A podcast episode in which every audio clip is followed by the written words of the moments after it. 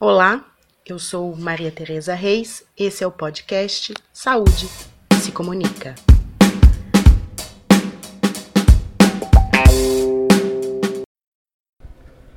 A Faculdade de Saúde Pública da USP abrigou o Dia Mundial da Alimentação nos dias 15 e 16 de outubro de 2019.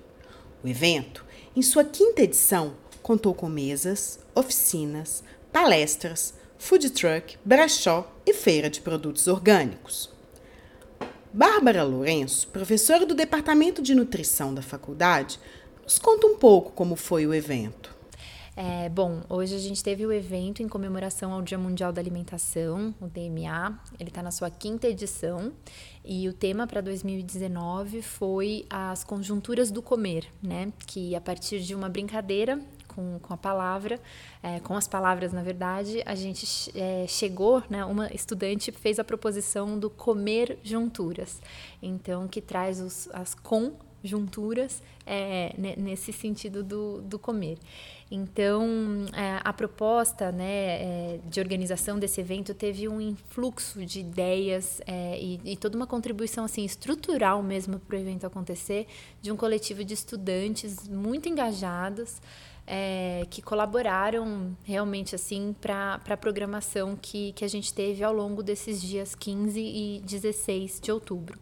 Então, quando a gente pensou as conjunturas do comer, a gente teve a ideia inicial de, de abordar uh, algumas das condições de existência, digamos assim, então, numa perspectiva talvez mais individual e, e pensar com isso algumas, algumas uh, características que diferenciam essas pessoas também. Então, isso, logicamente, acaba reverberando no, no papel social dessas pessoas e nas diferenças e assimetrias, logicamente, que, que a gente tem com isso. Um, e, e, essa atividade é, teve essa, essa, essa porção das conjunturas, eu acho que teve um, uma grande é, expressão na, na, abertura que aconteceu ontem, no dia 15 de outubro, com a discussão é, que foi viabilizada por um estudante do curso de nutrição, é, que trouxe um vídeo produzido para uma disciplina do curso, a disciplina de Corpo, Indivíduo e Sociedade, no primeiro semestre de 2019 em que algumas secções, digamos assim, né, dessa existência dele foram colocadas em debate. Então, enquanto a cor de pele, a sexualidade e também corpo gordo, né? Então, a, a gente teve inicialmente um, um, disparo de discussão a partir das condições é, de existência e quanto isso se agrega também, né, é, do ponto de vista social e político, uh, com, com essa atividade. E outras conjunturas mais amplas que foram pensadas é, foram na, na, na direção assim dos deslocamentos, das fronteiras que podem se erguer ou não e como que o comer interage com tudo tudo isso. E aí, na manhã de hoje, do dia 16, a gente teve. É, uma, uma mesa em que várias pessoas imigrantes ou com heranças, né, assim, geracionais de outras culturas alimentares puderam falar um pouco aqui para a gente. Então, a gente teve duas estudantes cabo-verdianas, a Délcia e a Silviane, que, que deram relato delas enquanto é, presentes agora aqui no Brasil para esse objetivo acadêmico né, da Faculdade de Nutrição. A, a gente teve a professora Helena Watanabe, que traz um, uma herança japonesa, e também tivemos dois professores imigrantes latino-americanos, né, a, a Betsa Slater e o José Miguel é, Neto Olivar, que são, respectivamente, peruana e colombiano. Então, também esse papo sobre o comer, né, amarrando essas, essas transições todas, é, pôde ser feito. Saúde que se comunica eh, ceviche, papa la carapulcra, tamales, juanes, eh, sudado de pescado, um, causa rellena, trigo atamalado, sopa de cevada, tamalitos verdes, ocopa, e seco de carneiro. Temos a cachupa, caldo de peixe, é, massa de galinha de terra, né? É, temos o cuscuz, um, é, guisado, estufado de peixe. Tem xerém, tem tenterém, tem fidjôs, tem pastel de milho, tem bastante coisa. Temaki, tem misoshiro, shirogohan, uh, tsukemono, takuan, ah, ozone, o bentô, mochi, onigiri. O tamal, patacón, é, ajiaco, é, guiso, arepa, bueno, arepa, guiso ou gal também se chama, sancocho, é, arroz com coco. É, aí um que a mim me gusta muito que se chama bocachico frito sudado. A aluna da graduação em nutrição, Adélcia Almeida, é de Cabo Verde e nos conta um pouco da alimentação em seu país. Sua amiga Silviane Évora, também aluna e cabo-verdiana, conta do processo de adaptação e dos desafios que encontraram por aqui. Mas basicamente a gente consome muitos produtos oriundos do mar. É, tem peixe, diversos tipos de peixe, coisas assim. Uh, a gente valoriza bastante a agricultura familiar e local, então os pequenos agricultores são bem valorizados lá o que também é muito bom para a gente mesmo, porque a gente sabe meio que que está comendo, que é diferente do que a gente vê aqui no Brasil, né? Você acaba comprando e comendo coisa que você nem sabe de onde está vindo, como é que foi a cadeia produtiva, desde a produção até venda. Então, até você pegar o produto e estar comendo, você basicamente não sabe, não está vendo. Mas lá a gente meio que acompanha todo esse processo e é bem legal. E tipo além do, dos produtos do mar também a gente consome bastante coisa assim feita com milho Bom, tipo, lá a gente tem as nossas comidas típicas que aqui não tem, né? É, essa adaptação foi algo muito difícil porque foi um impacto. Eu vim aqui muito jovem, né? e acostumada só com a minha alimentação, cheguei aqui com algo totalmente diferente, tanto na qualidade do alimento como na diversidade e tal. Então, foi um processo de adaptação foi paulatinamente, mas onde você viu que eu tive mudanças, né, do corpo, porque o meu organismo já estava acostumado com um tipo e qualidade de alimento para adequar outro tipo, como aqui usa-se agrotóxico, como a gente sabe, muito. Então foi um. Eu mudei de um alimento com qualidade para um de qualidade inferior. Então eu tive esse impacto na minha saúde. E a adaptação não foi fácil, né? Mas o sonho de estudar nutrição, tipo, eu não importo, não importei mesmo de passar por isso, porque apesar de o Brasil ter esses problemas, né? É, eu agradeço ele para a oportunidade de estar aqui, estudar e realizar o sonho de ajudar meu país um dia. Quando eu terminar a faculdade, a minha missão é voltar para Cabo Verde e tipo passar para o meu povo o conhecimento que o Brasil me deu a oportunidade de, de obter durante esse tempo aqui.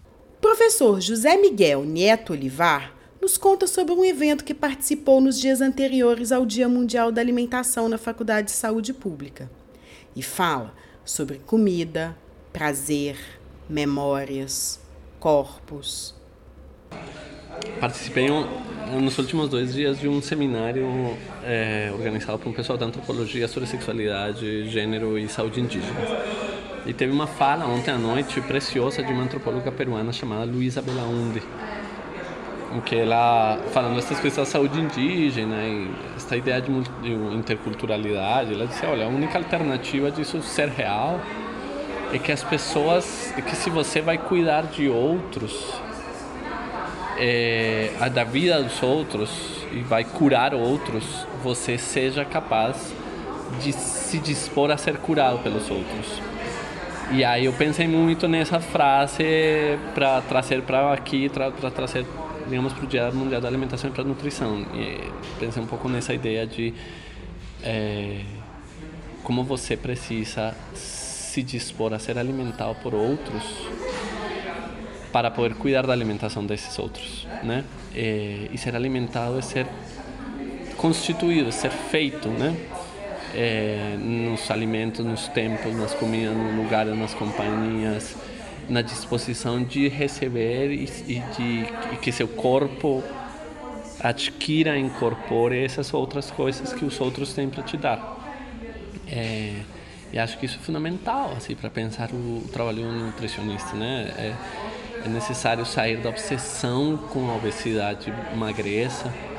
É, é necessário deixar como e, isso muito afinal assim com a proposta do programa, do departamento, mas ainda tem muitas pessoas, muitos estudantes que e muitos profissionais que, que pensam que a missão do nutricionista é, é, é produzir corpos magros, né, e dar e fazer dietas. É, e o nutricionista tem uma labor fundamental em tempos de crise, em tempos de morte, em tempos de, de desesperança, que é ajudar as pessoas a cuidar de uma coisa que é fundamental na vida humana, que é a comida. A comida mobiliza os afetos, mobiliza as relações, mobiliza o prazer, mobiliza as memórias, mobiliza e, e, é capaz de produzir corpos que são corpos diversos, que são corpos gordos, que são corpos magros, que são corpos fortes, que são corpos fracos, que são corpos capazes de de lidar com determinadas formas de trabalho, capazes de ter mais paciência, capazes de muitas coisas. Então me parece, e, mas aí é necessário sair de si mesmo e deixar e se entregar um pouco pros, para os processos e os saberes e as comidas e os corpos dos outros, né? A professora Helena Watanabe conta a história dos seus avós que vieram do Japão e os hábitos alimentares preservados. Meus avós vieram do Japão no, no início dos anos 1920, é, são originários de Nara e vieram para o Brasil, é, como todos os japoneses, foram é, trabalhar numa fazenda de café, né? E a minha avó, né, como ela ficou preocupada com a questão da alimentação, ela trouxe sementes de soja. Né? Então, ela plantou soja entre os pés do café para poder é, ter é, material para fazer alguns, é, alguns preparos, né? como miso, né, shoyu, essas coisas assim, para poder usar aqui no Brasil, né? Apesar de eu ser da terceira geração de japoneses que está morando aqui no Brasil, é, eu ainda tenho alguns hábitos alimentares que acabaram vindo com os meus avós, né? Então, por exemplo, em casa a gente só come o arroz branco, o shirogohan. Né? Arroz sem tempero, unidos venceremos, né? Mesmo com feijão, é gohan e feijão né? É, tem alguns pratos que eu ainda gosto de preparar em casa, a base de shoyu, a base de miso. Misoshira é uma coisa que eu faço bastante em casa, né? É, tem um outro prato que eu acabo fazendo que é kareraiso, né? É, que é um arroz com é, um cozido de, com caril, né? É, e tem alguns pratos que para mim trazem é, sempre são é, coisas importantes, por exemplo, que é muito gostoso comer ao redor da panela. Então, sukiyaki é um prato que a gente come muito em família, todos ao lado, ao, ao redor de uma panela, conversando e vamos preparando e é, comendo o, o sukiyaki juntos, né? Tem uma coisa que é folclórica, né? Que os japoneses, quando chegaram aqui, eles ganhavam uma peça de mortadela que eu contei hoje na palestra e que, como tinha um cheiro muito forte de alho, temperos e tal, muitos deles jogaram essa mortadela janela fora, mas eu, da terceira geração, né? Adoro mortadela. Bethzabeth Slater, professora do curso de nutrição, peruana, nos fala sobre os 28 anos que está no Brasil e de todas as transformações. E hoje, é, além de ser a Betsy peruana, hoje sou um produto de uma transformação social, cultural, porque carrego minha cultura, tra, tra, carrego meus hábitos alimentares, trago minhas tradições comigo, a minha família, meus amores, meus prazeres, meus desgustos, tudo isso eu carrego e chego a um país que me recebe de braços abertos e que pouco a pouco eu vou incorporando a, a, cultura, os prazeres, os hábitos alimentares, as comidas, os alimentos novos, experiências novas, coisas deliciosas e coisas que não me gostaram e que hoje hoje eu sou capaz de comer, mas que no primeiro momento foram, foram muito estranhas para mim, sim. Então, esse decorrer todo esse decorrer foram 28 anos aqui no Brasil que me fizeram uma coisa diferente da que eu sou hoje. sou professora de uma disciplina que, que ensina técnicas culinárias é, para, os, para os nutricionistas como uma ferramenta de, de atuação do profissional e eu, eu entendo hoje que a alimentação é uma, é uma, uma coisa muito importante para o ser humano, para manter sua saúde. E é isso, sim. E, e eu falei também de, de como esse, essas essa minha mudança como pessoa, como ser humano, também existe quando eu cozinho. Então, hoje eu, eu posso dizer que meu ceviche não é mais peruano e tampouco é brasileiro, mas é uma coisa peruano-brasileira. Por quê? Porque eu incorporei alimentos brasileiros em um prato tão tipicamente peruano. E eu de receita assim, de como se faz um ceviche, mas aí o toque brasileiro é colocar um pouquinho de leite de coco, que dá aquela coisa maravilhosa, sim. Mas temos alimentos em comum, sim. Temos o coentro, temos as pimentas, temos a cebola. Os peixes são diferentes, a técnica é diferente, mas a gente faz uma fusão de culturas e aí temos um ceviche diferente hoje. Saúde que se comunica. A professora Bárbara Lourenço nos conta mais sobre o que aconteceu no Dia Mundial da Alimentação 2019. É, outras conjunturas que a gente quis abordar disseram, é, disseram respeito a, a, por exemplo, a redes locais, as conexões que podem ser feitas do, do, ponto de vista assim, comunitário, envolvendo os processos desde a produção dos alimentos. Então, acho que os nossos estudantes trouxeram bastante vontade de discussão sobre práticas agroecológicas, né, de, de, de produção de alimentos e como que isso pode ser feito é, na, na, na nossa situação atual também. É, então, algumas das atividades que a gente teve aqui se relacionaram bastante com esse eixo. Então, acho que destaco uma participação super bacana é, da cineasta Tata Amaral, também com, a, com um coletivo chamado Roça de Rua e com representantes do Armazém do Campo, né? Que, que puderam trazer um input muito interessante né, para essas práticas agroecológicas é, e as implicações também políticas sociais que a gente tem é, derivadas desse sistema de produção, em contraposição com o que a gente vê de uma maneira mais ampla acontecendo atualmente. Né? E, e, mas não só isso, porque a gente também tem um núcleo de, de cultura e extensão aqui na unidade, o Sustentária, que também colaborou com a programação do DMA, é, promovendo uma discussão sobre comer sustentável de indivíduos, né, a comunidade empresas também que se relacionam com, esse, com essa temática. E, e além disso, a gente tem um projeto aqui no, no na, na faculdade, que é o projeto da horta comunitária, né? É, que também traz bastante input, né? Um laboratório vivo, realmente nesse sentido, para essas práticas. Um dos participantes do DMA é o pesquisador de línguas indígenas Lucas Ciola, do setor de produção do pré-assentamento Irmã Alberta, e educador ambiental pelo coletivo Eparré e pela rede Perma Perifa e do grupo de consumo Caos Conexão Agroecológica Urbana Social. Eu comecei na agroecologia primeiro pela agricultura urbana, que ela tinha um viés um pouco menos uh, focado no combate à fome em si e um pouco mais focado na reeducação alimentar, porque especialmente nosso trabalho, né, começou pelo EPARRE voltado para a periferia, a gente trabalhava em regiões onde os hábitos alimentares mudaram muito rápido e as pessoas estavam praticamente parando de consumir alimentos in natura, parando de consumir salada, parando de consumir alimentos crus e estavam indo para um processo de comer só alimentos processados.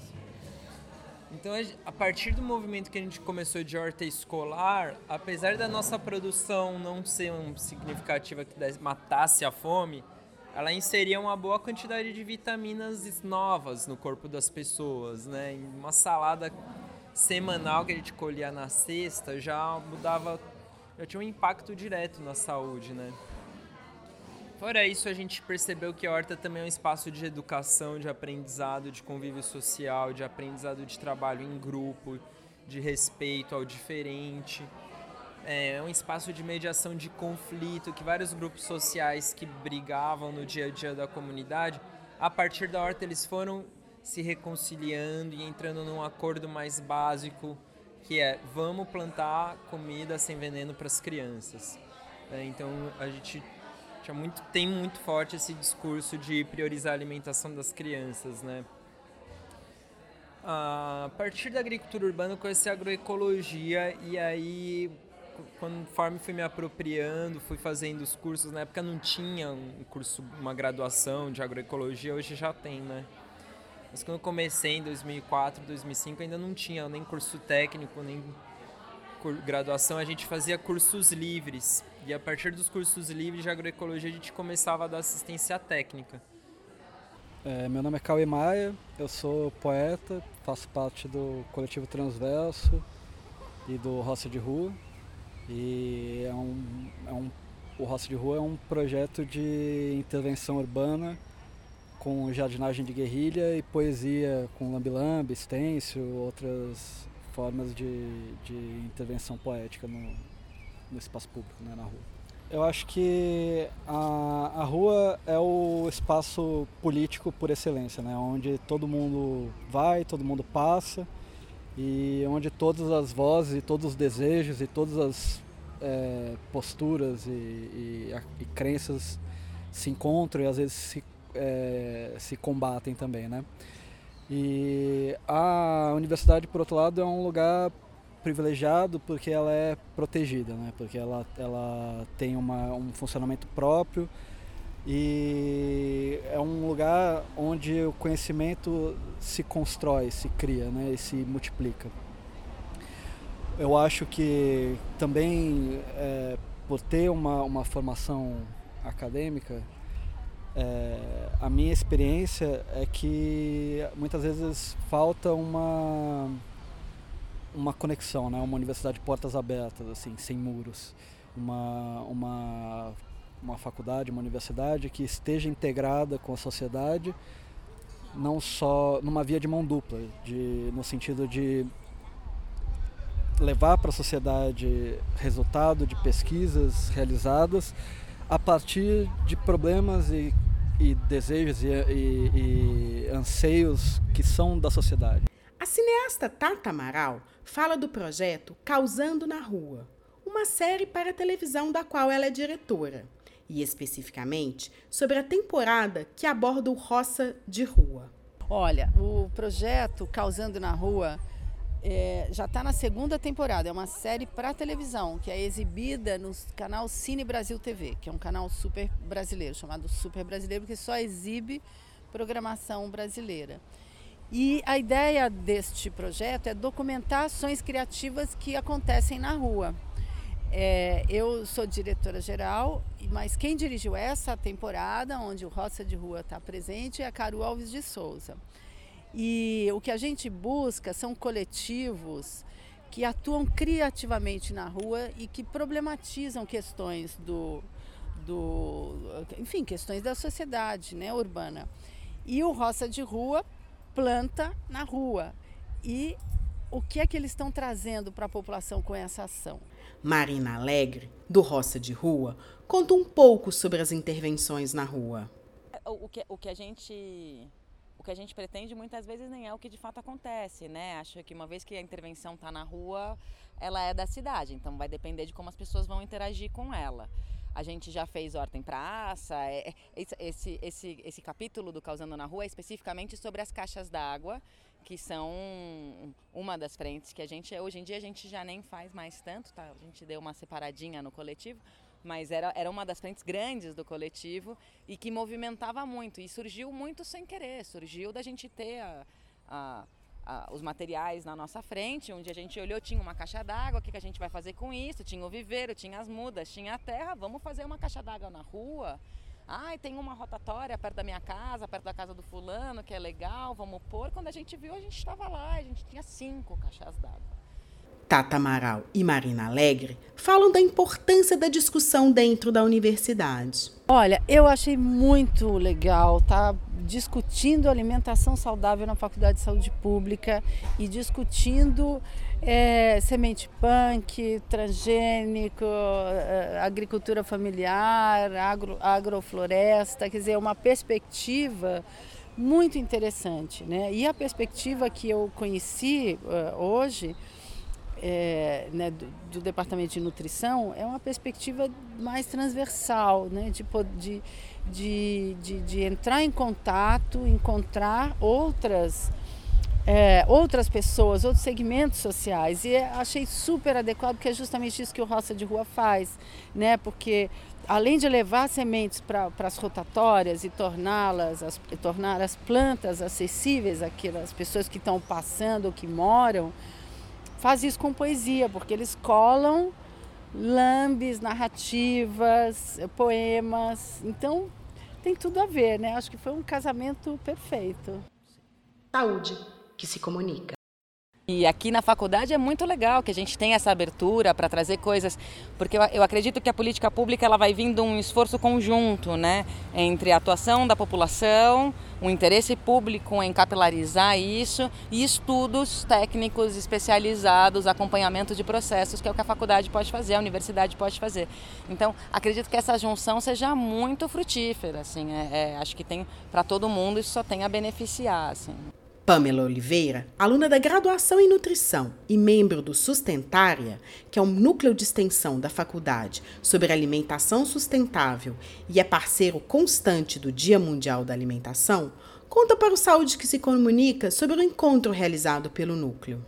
A gente começou a fazer esse ano um ciclo de palestras. Esse encontro de hoje do Dia Mundial da Alimentação faz parte desse ciclo, então é o quarto encontro para a gente estar tá falando sobre os caminhos da sustentabilidade, estão tentando trazer desde a produção até o consumo, então cada encontro teve um pouco dessa temática, a gente passou por políticas públicas, é, agricultura urbana, até hoje que foi para falar esse comer sustentável, então a gente acabou trazendo é, a Horta, que é um grupo de aqui da faculdade também, a gente trouxe o Pet Feijão, que faz né, essa parte de educação sustentável também como projeto. Teve o Solis e o Feira Livre, que são espaços que vendem né, é, alimentos orgânicos e da agricultura familiar. E a Mãe Terra, mostrando que é um outro olhar da indústria. A gente está acostumado né, com uma indústria é, mais agressiva e a Mãe Terra mostra que é possível produzir em larga escala, mesmo com orgânicos. Então, esse foi um pouquinho aqui do, do nosso encontro de hoje. A professora Cláudia Bogos é a coordenadora do projeto Horta Comunitária da Faculdade de Saúde Pública, que foi implantado em 2014. É, a ideia do, do, do, projeto Horta, acho que isso é uma coisa importante, a gente entende ele como um laboratório didático. Ele não tem, nunca teve a intenção de ser um local de produção de, de gêneros alimentícios, né, em larga escala, ou para serem usados aqui ou acolá, sei lá, né mas ele tem um papel de laboratório didático, né, pensando que a gente tem aqui na faculdade duas graduações que têm uma relação com a questão da alimentação, né, de uma forma direta ou mais indireta, que é o curso de saúde pública e o curso de nutrição e também pós-graduação que também conversa com essas áreas, né, ou tem isso como áreas de atuação. Então ele é nesse sentido um laboratório didático, as atividades que a gente desenvolve no sentido de fazer as pessoas refletirem né, sobre a relação que estabelecem com o alimento. Né? E que circuito é esse? Como, como, é que eu conheço o que eu como? Como é que eu é, me capacito para lidar com este gênero alimentício e torná-lo uma comida, etc. É, também pensando que ele pode suscitar né, reflexões sobre atividades educativas relacionadas com este tipo de estratégia, né, uh, nos mais diversos áreas e, e, campos de atuação, seja do nutricionista ou seja do sanitarista. E, e que ele seja um espaço que ele possa ser ocupado e utilizado por disciplinas do curso ou atividades extracurriculares ou em parceria, que é uma coisa que mais recentemente a gente tem conseguido avançar, em parcerias com outros projetos de extensão da faculdade, né, que também vão utilizar isso e estabelecer conexões. Alessandra Bueno, aluna de doutorado, e Gabriela Rigotti, aluna de mestrado da Faculdade de Saúde Pública da USP, falam da oficina que coordenaram no DMA 2019 Vivências em mapas corporais. Então, essa oficina é, de vivência em mapas corporais, a gente é, propôs ela na tentativa de trazer uma outra maneira de conversar sobre os temas relacionados ao Dia Mundial da Alimentação, que tem a ver com o corpo e comer, no caso desta oficina. É, os mapas elas são uma técnica interessante para a gente fazer outro tipo de representação que não aquela convencional de desenhar mapas que traduzem um corpo mais biológico, uma alimentação mais biológica. Aqui a gente propõe algo que vai também conversar com a subjetividade das pessoas. Então, assim, é uma técnica usada em pesquisa que a gente adaptou aqui, a gente está fazendo algo mais leve, mais fluido, até porque tem menos tempo e o objetivo não é a pesquisa, mas o intuito é que as pessoas desenhem corpos, desenhem corpos coletivos e que representem ali as conversas que elas estão tendo sobre o comer e a relação com o corpo. E quando a gente fala corpo, né, trazendo não só o corpo fisiológico, né, os, os membros, e trazendo também não só o comer no sentido de comer nutrientes, mas o comer como uma expressão corporal, uma expressão de emoções, comer como ato político. Então, é, dar criatividade também para elas expressarem essa visão mais ampla do ato de comer. Bárbara Lourenço fala de outras atividades que aconteceram no DMA 2019 e o que aconteceu na tenda Paulo Freire. E fala sobre escuta, conexões, recomendações alimentares, formação profissional. Arrebentou os cadeados,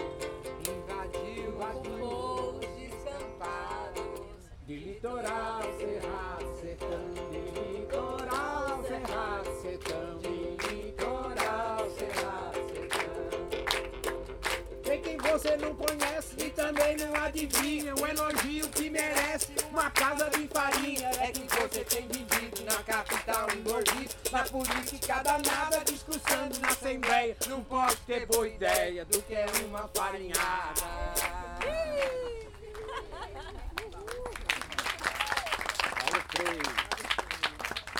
Eu acho que, assim, de maneira geral, é, esses, esses diferentes âmbitos, né, que também foram assim é, a, aprofundados em outras atividades que aconteceram na tenda Paulo Freire. É, então a gente teve algumas atividades voltadas para saúde mental, é, uma oficina de meditação e yoga, teve uma reflexão sobre onde está Paulo Freire, a jornada universitária da saúde, que é um outro projeto aqui nosso da, da unidade e que congrega outros cursos da área da saúde, também propôs é, uma reflexão sobre fome de quê que as pessoas têm, né? Então eu acho que esses eixos, essas diferentes conjunturas acabaram chamando é, de uma maneira diferente, mas todas é, trazendo assim uma necessidade de escuta, é, de, de, conexões, né? De, de, de, como que a gente vai pensar é, a, até assim as recomendações alimentares e, e sem, se se sem que a gente se alimente do, dos outros, da, da, racionalidade do outro. Então assim como que a gente faz? A gente está aqui num, num, num num ambiente de formação profissional, né, de, em nutrição, em saúde pública, é, mas eu acho que fica bastante essa reflexão é, de, de, como, né, dessas conexões enquanto também seres humanos e com o meio, né, e aí, enfim, como tudo isso reverbera não só na prática profissional que a gente tem, mas nos humanos e cidadãos que somos todos aqui. Então, acho que fica mais ou menos essa reflexão sobre o DMA de 2019. A vida é pesada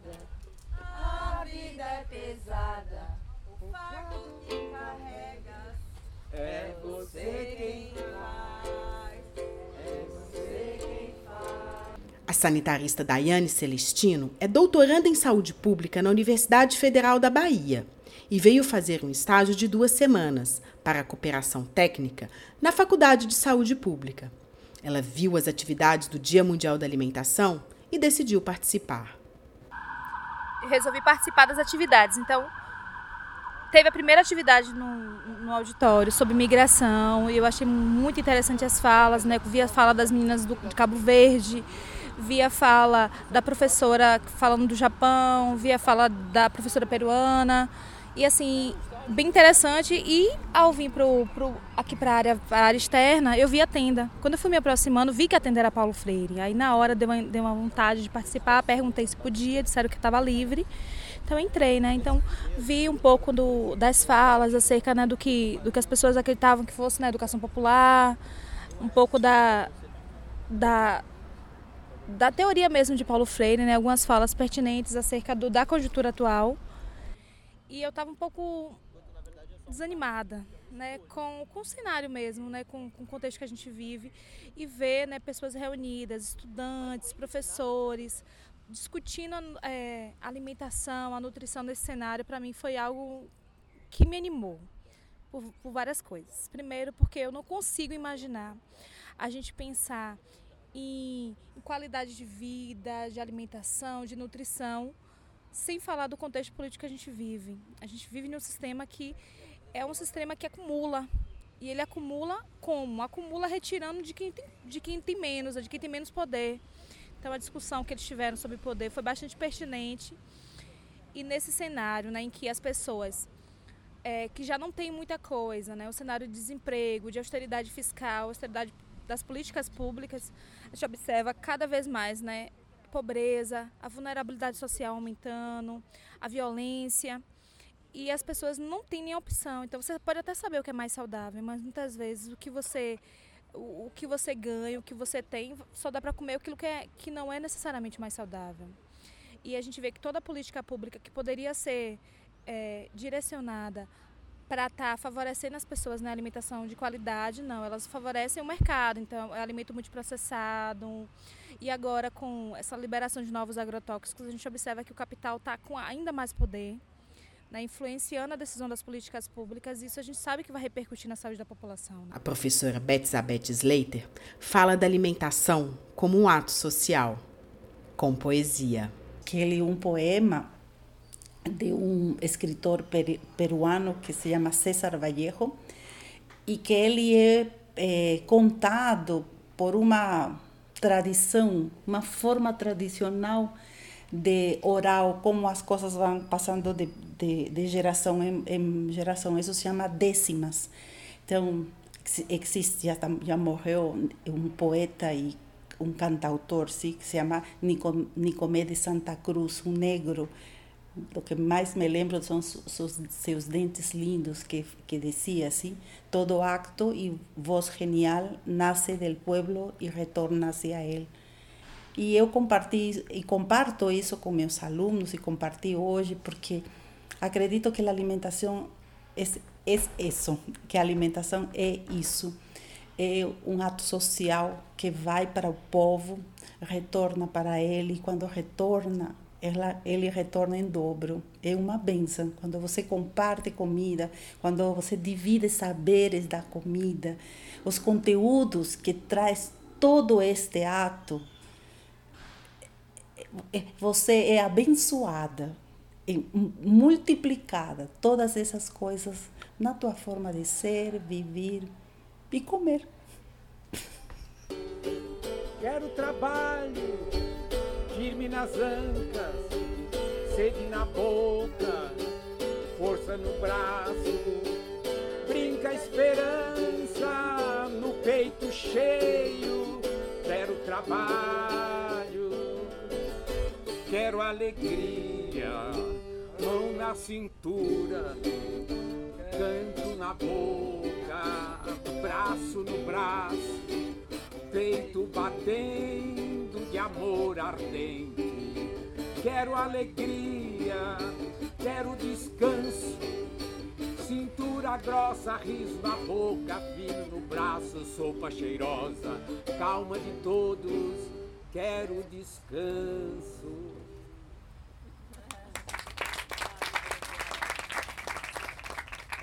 Esse foi o podcast Saúde que se comunica. Nos acompanhe. Voltaremos em breve com mais um episódio.